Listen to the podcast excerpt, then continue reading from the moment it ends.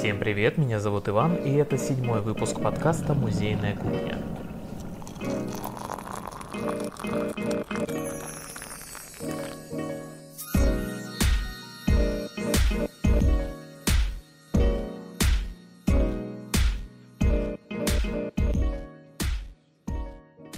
Сегодня у меня в гостях целых два спикера. Это практически рок-звезды музейного дела, в первую очередь, потому что каждая буквально конференция, с которой мне приходилось встречаться за последнее время, она ознаменована встречей с этими двумя прекрасными молодыми людьми. Это Амир и Нурлан Ахтамзяны. Рад вас приветствовать, ребята. Привет. Привет. Привет, Иван. Спасибо за приглашение и такую лестную оценку. Да, очень приятно. Немножко расскажу о том, чем занимаются ребята. Ребята оба технические специалисты в разных музеях. Напомню, Амир в Дарвиновском, по-моему, ты, правильно? Ну, в Дарвиновском и в музее кино, я так понимаю. Ну, вот у, у Нурлана два места работы, у меня три места работы. Работает в музее кино и в Бородинской панораме. Я тоже в Бородинской панораме музее кино и еще в Дарвиновском музее. Вот. Еще студия IT-муз. Да-да-да. Ну, как бы, я хотел начать наш разговор немного с другого, но начну теперь с совершенно другого вопроса, незапланированного. А как вы вообще успеваете работать в стольких количествах мест? А мы и не успеваем. Это прекрасно. А, так, ну хорошо. Не знаю, как Урлан, я стараюсь успевать. Не, ну, нас не успевает. А... На самом деле вопрос, конечно, хороший, но дело в том, что надо правильно планировать время, и ну, мы везде работаем по определенному графику, э, и поэтому ну, вот где-то на полставки, где-то на неполные, поэтому удается сочетать вот так вот. Хорошо, тогда, собственно, вопрос, который я хотел задать в самом начале. Если посмотреть э, ваши страницы в Фейсбуке, в общем-то, у вас обоих первое образование историческое, второе образование у обоих музеологическое работаете вы техническими специалистами. Как так получилось? Можно я вас... Э, на самом деле э, у нас историческое образование во многом потому, что у нас и, и папа, и дедушка, они историки. То есть у нас особенно не было выбора. в, э, в институте я специализировался на Германии на 20 веке, а Нурлан вот на Латинской Америке. Но как это так сложилось, то, что с детства увлекались радиоэлектроникой. В школе мы ходили в радиокружок, я помню, где паяли разные схемы, у нас была такая радиостанция, и мы сидели с микрофоном и говорили «А, Роман Зинаида 3, Анна знак Елена. Роман Зинаида 3, Анна знак Елена. Совершенно верно. То есть мы очень увлеклись любительской радиосвязь, радиокружок, и параллельно еще увлеклись у нас тогда был 386 компьютер. Вот мы как-то сразу загорелись этим э, компьютерами. Э, был Basic, кстати. Я помню, как эм, писали первые программы, и там, в общем, была такая пищалка в компьютере. Ну, тогда не было таких вот мультимедиа, как в Windows 95. И тогда в блоке была пищалка, и я помню, мы как-то нашли учебник, в котором показывалось, как писать музыку по нотам в Basic. И это было мучение для родителей, для всех домашних, потому что как бы, звук, он был не очень приятный, но вот такая стилистика, 8 бит или 16 бит, вот мы тогда прониклись этой эстетикой, этой музыки. А на истфак мы попали, как раз Амир сказал то, что у нас не было другого выхода, потому что у нас все в роду историки. А, но вот мы увлеклись в общем-то, история. Я очень увлекся историей Латинской Америки. У меня вот научный руководитель Евгений Ларин, у него была очень такая интересная судьба. Он как раз во время Холодной войны попал во все эти передряги. То есть был знаком с Фиделем Кастро, играл в шахматы с Че Геварой. И, в общем, конечно, было интересно через него узнавать вот эту вот историю. Слушайте, это потрясающе. Просто два человека удивительной судьбы. А, можно я еще дополню как бы по 3D? Хотел бы дополнить еще то, что э, как началось мое знакомство с 3D, в принципе, с моей основной направлением деятельности, в девятом классе у нас с одноклассником и вот с Нарланом у нас была любимая игра Command and Conquer Generals, такая стратегия. И мы такие, давай напишем дополнение к этой игре, оно будет супер успешным, мы разбогатеем, мы станем известными. И мы поехали тогда на Савеловский и накупили такие паленые диски с 3ds э, Max, по-моему, еще тогда еще была шестая версия или седьмая, и с коллекцией моделей. На тот момент мое знакомство с 3ds Max, я, значит, открыл, запустил эту программу, поставил, да, и закрыл увидел интерфейс, закрыл, потому что я увидел интерфейс, вот это вот э, многообразие кнопок совсем непонятных.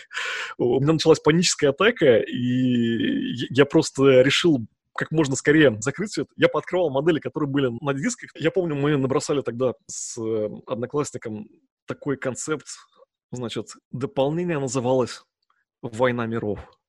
То есть это было такое... Я хочу что дальше очень красивого скриншота дело не пошло.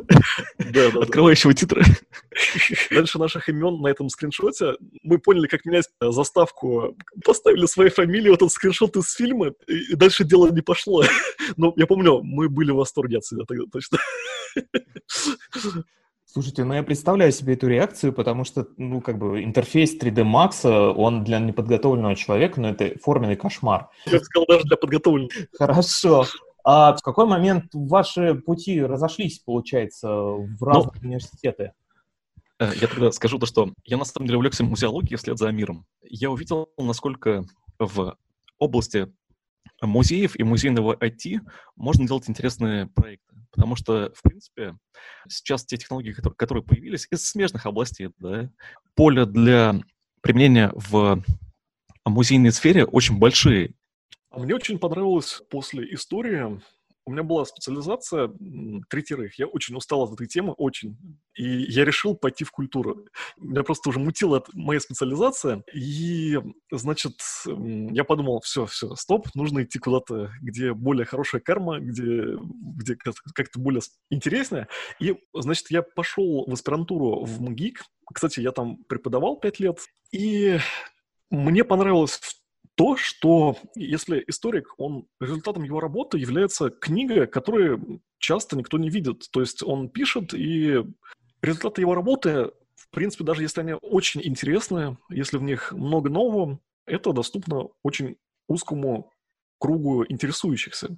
А вот с музеями, когда что ты делаешь, это сразу на виду. То есть люди приходят, они сразу могут заценить твой продукт, который ты э, разместил на музейной технике, выложил на каких-то сервисах, да, и ты сразу понимаешь, это интересно или это неинтересно. Музей и посетитель музея, ты всегда находишься в контакте вот с а, музейной аудиторией и можешь получить какой-то обратный отклик. И вообще очень здорово видеть, когда люди чем-то пользуются тем, что ты сделал. Да, я бы хотел добавить, что, в принципе, мне очень нравится музейная область тем, что музеев очень много и очень много различных типов, от биологических до художественных, технических. И всю жизнь мы можем для себя открывать что-то, что новое. Да, да, именно мы... так. И помимо этого, мы, как работники музеев, мы несем очень, мне кажется, благородную э, гуманистическую миссию. То есть мы не просто используем эти технологии, да, а мы используем их для сохранения культурного наследия. То есть Э, наша жизнь конечная. А есть некий объем культурной э, информации, которая обладает общепризнанной культурной ценностью, да, которую мы должны просто передать дальше. И мы должны работать над тем, чтобы ее и сохранять, и работать над тем, чтобы, чтобы она была доступна как можно большему кругу людей. Я тоже дополню. Мне кажется, то, что работа в музеях в области культуры, это все-таки отчасти такая социальная миссия. Ну, понятно, что в музеях нет больших денег, но сама работа, она, ну, это приятно осознавать то, что в этом есть какая-то социальная миссия. Супер. Вы говорите такие глубокомысленные фразы, которые обычно люди говорят в самом конце выпуска, когда уже подводится такая черта смысловая. Слушайте, кстати, вопрос. IT-Muse, а, компания, которая, собственно, за вашим авторством, что было первее, яйцо или курица? Ваше образование или ваша компания? Ну, на самом деле, просто появилась идея, наверное, сначала образования, то есть мы выбрали область деятельности, да, и мы начали заниматься какими-то исследовательскими проектами, да, вот в области там изучения посетителей. Появилась какая-то идея взять сопровождение музеев, да, и, собственно, решили просто это сделать как, в какой-то ощутимой форме. Что касается сайта, то также хотелось сделать какое-то место, куда мы могли бы выкладывать всякие переводы, научные работы, всякие научные ништяки. И практика показывает, я вижу отклик. Очень приятно, что наши работы пользуются нашими переводами, на них ссылаются. Я думаю, что это было сделано не зря. И это, кстати, подводит меня к еще одной теме, которая будоражит общественность и так далее. Айтрекинг та тема, которая наиболее часто встречалась мне вот за последнее время с вашим участием. Давайте так, предположим, нас слушает человек, которому, я не знаю, 12, и он понятия не имеет, что такое eye-tracking, кроме того, что i — это такая же буква, как у айфона. Расскажите мне, что такое eye-tracking, как вы все поняли. Проще говоря, это технология, это методика, которая позволяет изучать внимание человека. Внимание, выраженное в виде взгляда. То есть, зная, куда человек смотрит, мы можем делать определенные выводы, что его сейчас занимает. И, в принципе, технология, которая пришла из маркетинга, из нейромаркетинга, очень удобно при помощи этой технологии, которая пришла из нейромаркетинга, узнавать динамику внимания посетителей. Но в целом это технология, которая служит улучшению экспозиции. Супер. Вопрос следующий. Использовать это для музеев. Это была ваша идея или, условно, пользуясь тем, что вы публикуете какие-то переводы, возможно, вы где-то подсмотрели что-то подобное и решили адаптировать это для России? Вообще эта технология э, лежала на виду, она просто напрашивалась друг для друга. И когда мы начинали это, мы ну, еще не знали, что это делается. И первый трекер мы собрали из инструкции в интернете из нескольких да, веб-камер. Когда собирали первый айтрекер, мы искали, как его закрепить на глазах. А, еще у нас были две камеры высокоскоростные от Sony PlayStation. Ну, это так, такие камеры, которые используются всякими гиками как раз, потому что какой-то очень высокий FPS, и, в общем, они используются в таких вот разработках по машинному зрению. И первый трекер у нас был настолько тяжелым, что его было сложно удержать на голове. Потом мы съездили накупили камер. Ну, сам iTracker — это две камеры. Одна, которая считывает положение глаза и сравнивает положение зрачка с библиотекой, ну, это как машинное зрение. А вторая камера обзорная, и они синхронизируются, и, получается, можно видеть вот такую картину, то есть куда человек смотрит. Первый прототип мы собрали, что называется, на коленке, да, а потом вот э, не так давно, кажется, полтора года назад, мы вот съездили в Берлин и купили такое полупрофи оборудование. Это потрясающе абсолютно. Я просто сначала подумал, что ваш следующий трекер, нынешний, тоже как-то самостоятельно вы собрали. Я как раз хотел было спросить, не держите ли вы где-нибудь там в подвале пленных индусов того, чтобы они это... Нурлан держит. Слышали, недавно была такая история про то, что стартап какой-то бухгалтерский, он несколько лет выдавал себя э, за очень продвинутую нейросетку, а потом оказалось, что там работает несколько сотен человек. Оказалось, что это не нейросетка, а просто огромное количество низкооплачиваемых людей, которые делают всю эту работу. Это кошмар.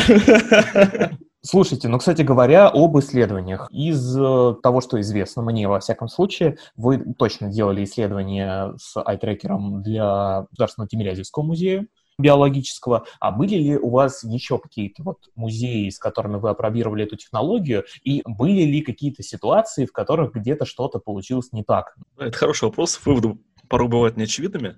Но исследования, которые мы проводили, в принципе, первые были пробные в Дарвинском музее, в Театральном музее имени Бахрушина. А вот те, которые уже с новым айтрекером, это вот как раз биомузей и Плеский музей-заповедник.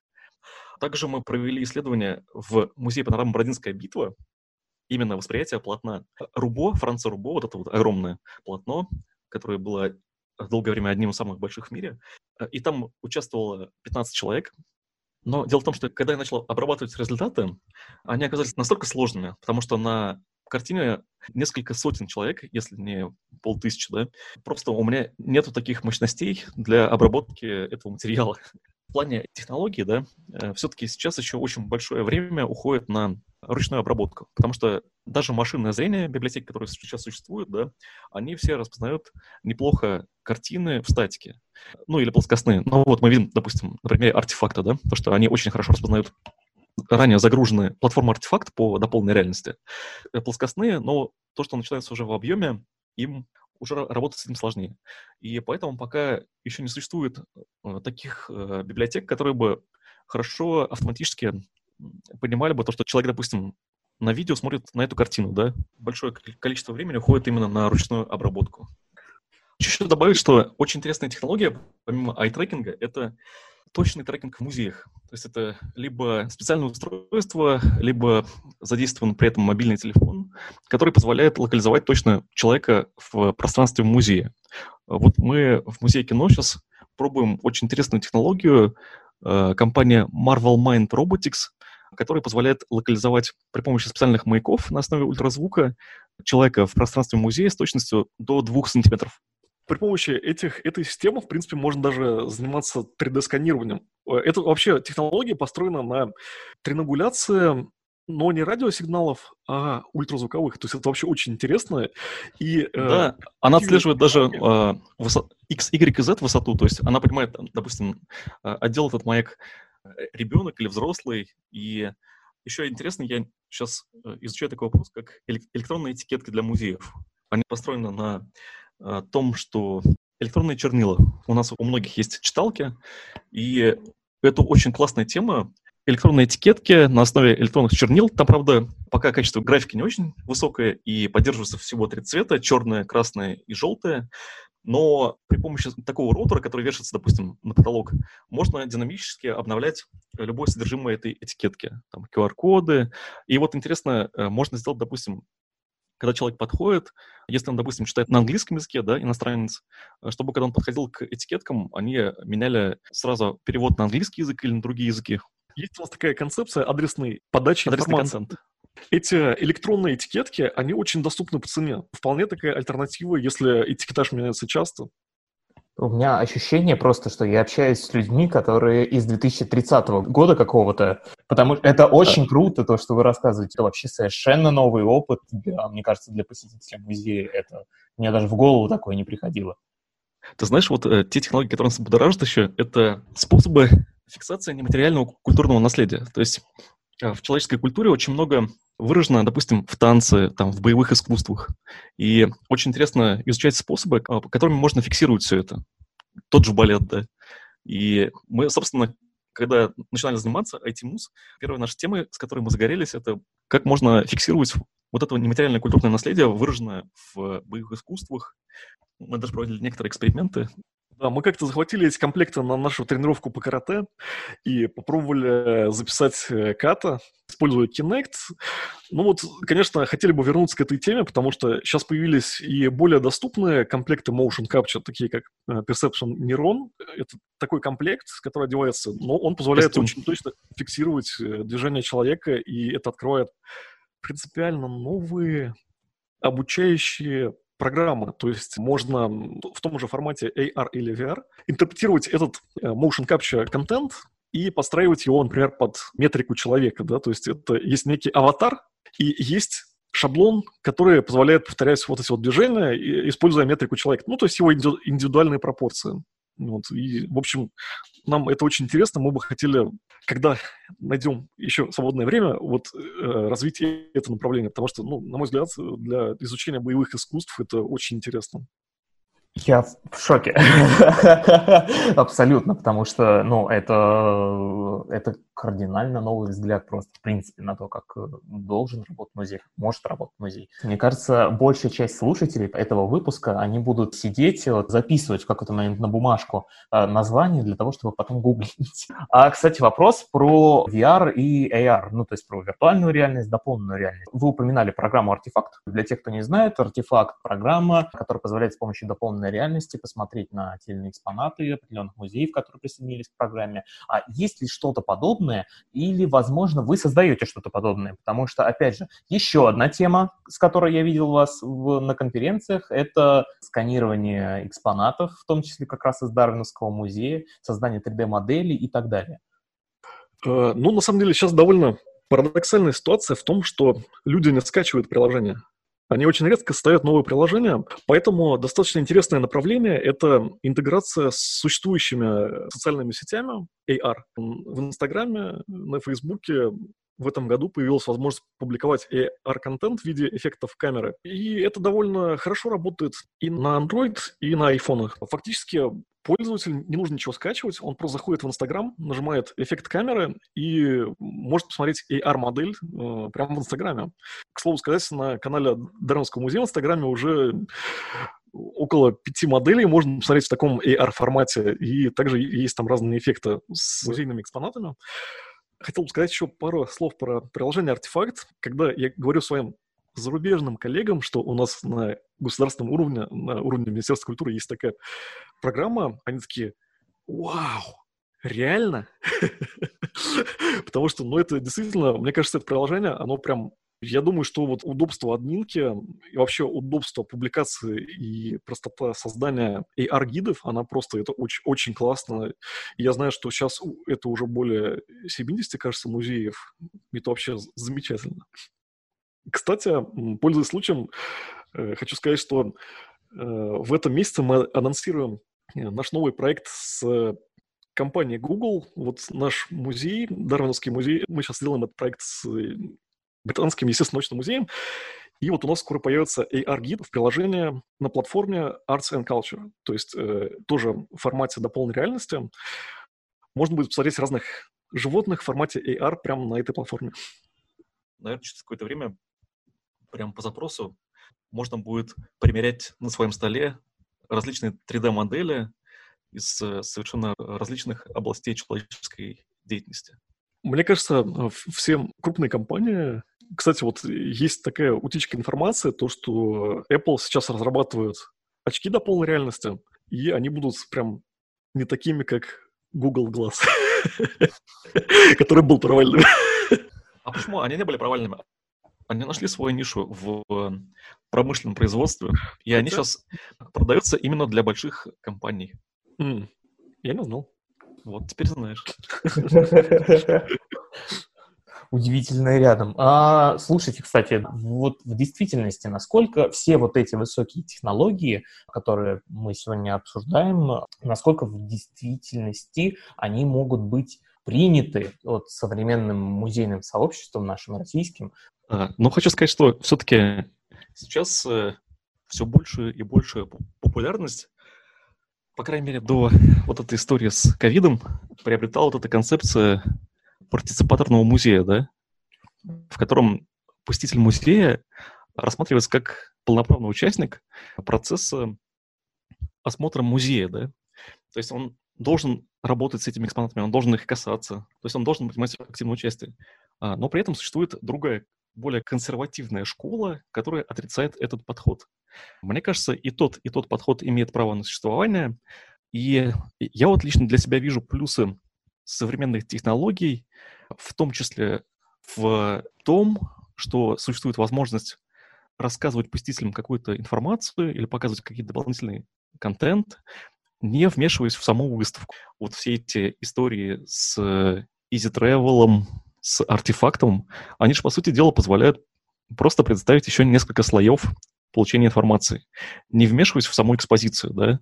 То есть э, есть музеи, и мы с Амиром пару раз такое видели, такие традиционные музеи, где, допустим, собраны старые вещи, такая камерная атмосфера, и вдруг посередине экспозиции нелепая мультимедиа-рамка, которая просто все портит, да? И Давайте вот эта технология... технология малоинвазивными. Да, и мне кажется, преимущество вот таких платформ, да, и до полной реальности, и там сторителлинга в том, что они позволяют неинвазивно а, углубить опыт от посещения музея. Да, ну, бы, так... мне кажется, это вопрос э, уместности и неуместности. То есть, кажется, мы были с Нурланом как раз в музее э, землеведения в МГУ, эм, и там такой академический музей, прям такой, прям академический с большой буквы А. Мы, э, не сговариваясь, произнесли одну фразу. Как здорово, что здесь нет мультимедиа. От такой мысли вопрос, которым можно и закончить, мультимедиа в музее и, в принципе, информационные технологии в музее. Вот то, чем пользуется посетитель. Это скорее благо или это скорее вот э, некая такая дань моде и мейнстрим, от которого вообще-то, может быть, следовало где-то и отказаться? Ну, можно, можно я отвечу, попробую. А, мне кажется, я сам себя а, ловил на той мысли, например, если я прихожу в какой-то исторический музей, а, я бы хотел получить впечатление не от технологий, а именно от музейных предметов. Поэтому, мне кажется, мы должны давать посетителю э, информацию о том, что есть такая возможность изучения коллекции в, в мультимедийном формате, да, но не должны навязывать это. Э, современные технологии, в том числе дополненная реальность, позволяют показать э, музейные предметы или объемные или нет в действии, да, показать какие-то утраченные фрагменты э, музейных предметов, да, показать, как они работали или работают. То есть просто нужно грамотно их дополнять и подходить без фанатизма. То есть просто руководствоваться соображениями целесообразности. Улучшит ли это восприятие усилит ли глубину погружения в экспозицию? Или нет? Да, еще, я бы, мне кажется, в, тоже в рамках этой идеи, если расширять, вот в информатике такое основополагающее э, понятие – это интерфейс. То есть интерфейс в общем понимании это точка, поверхность соприкосновения между двумя системами. Между, например, человеком да, и компьютером. То есть вот все интерфейсы, информационные киоски, проекции, устройство ввода — это всего лишь интерфейсы. То есть, по идее, они должны облегчать взаимодействие. Особенно это касается и схемам взаимодействия с интерфейсами, да, с другой средой. Если эти интерфейсы максимально удобны и ненавязчивы, то я вот за такой подход. То есть, если человеку это не, не напрягает. То есть, когда человеку нужно объяснять, как поднимать руку, чтобы что-то заработало, да, мне кажется, это неправильно. А такие интерфейсы, они должны быть интуитивно понятными, ненавязчивыми и э, максимально э, облегчать человеку взаимодействие и постижение какой-то новой информации. То есть, вот, наверное, вот так вот, если суммировать это. Да, мне очень понравился пример реализации артефакта на одной из картин Русского музея.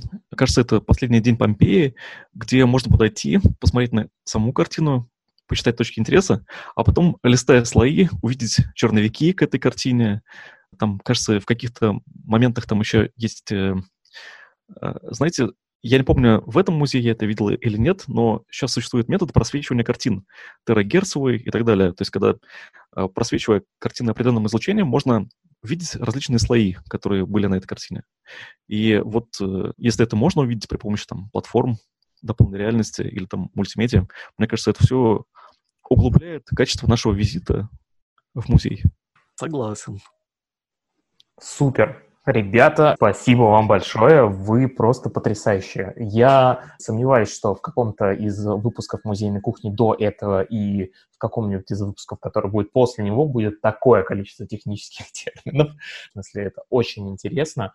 Это действительно очень круто, что такие специалисты вот такого уровня и таких интересов, они у нас есть. Спасибо вам большое. Это это... Иван, спасибо тебе большое за приглашение. Очень интересно поговорили. С большим интересом слушаю твой проект. Я желаю тебе в нем удачи, новых интересных собеседников. Большое спасибо.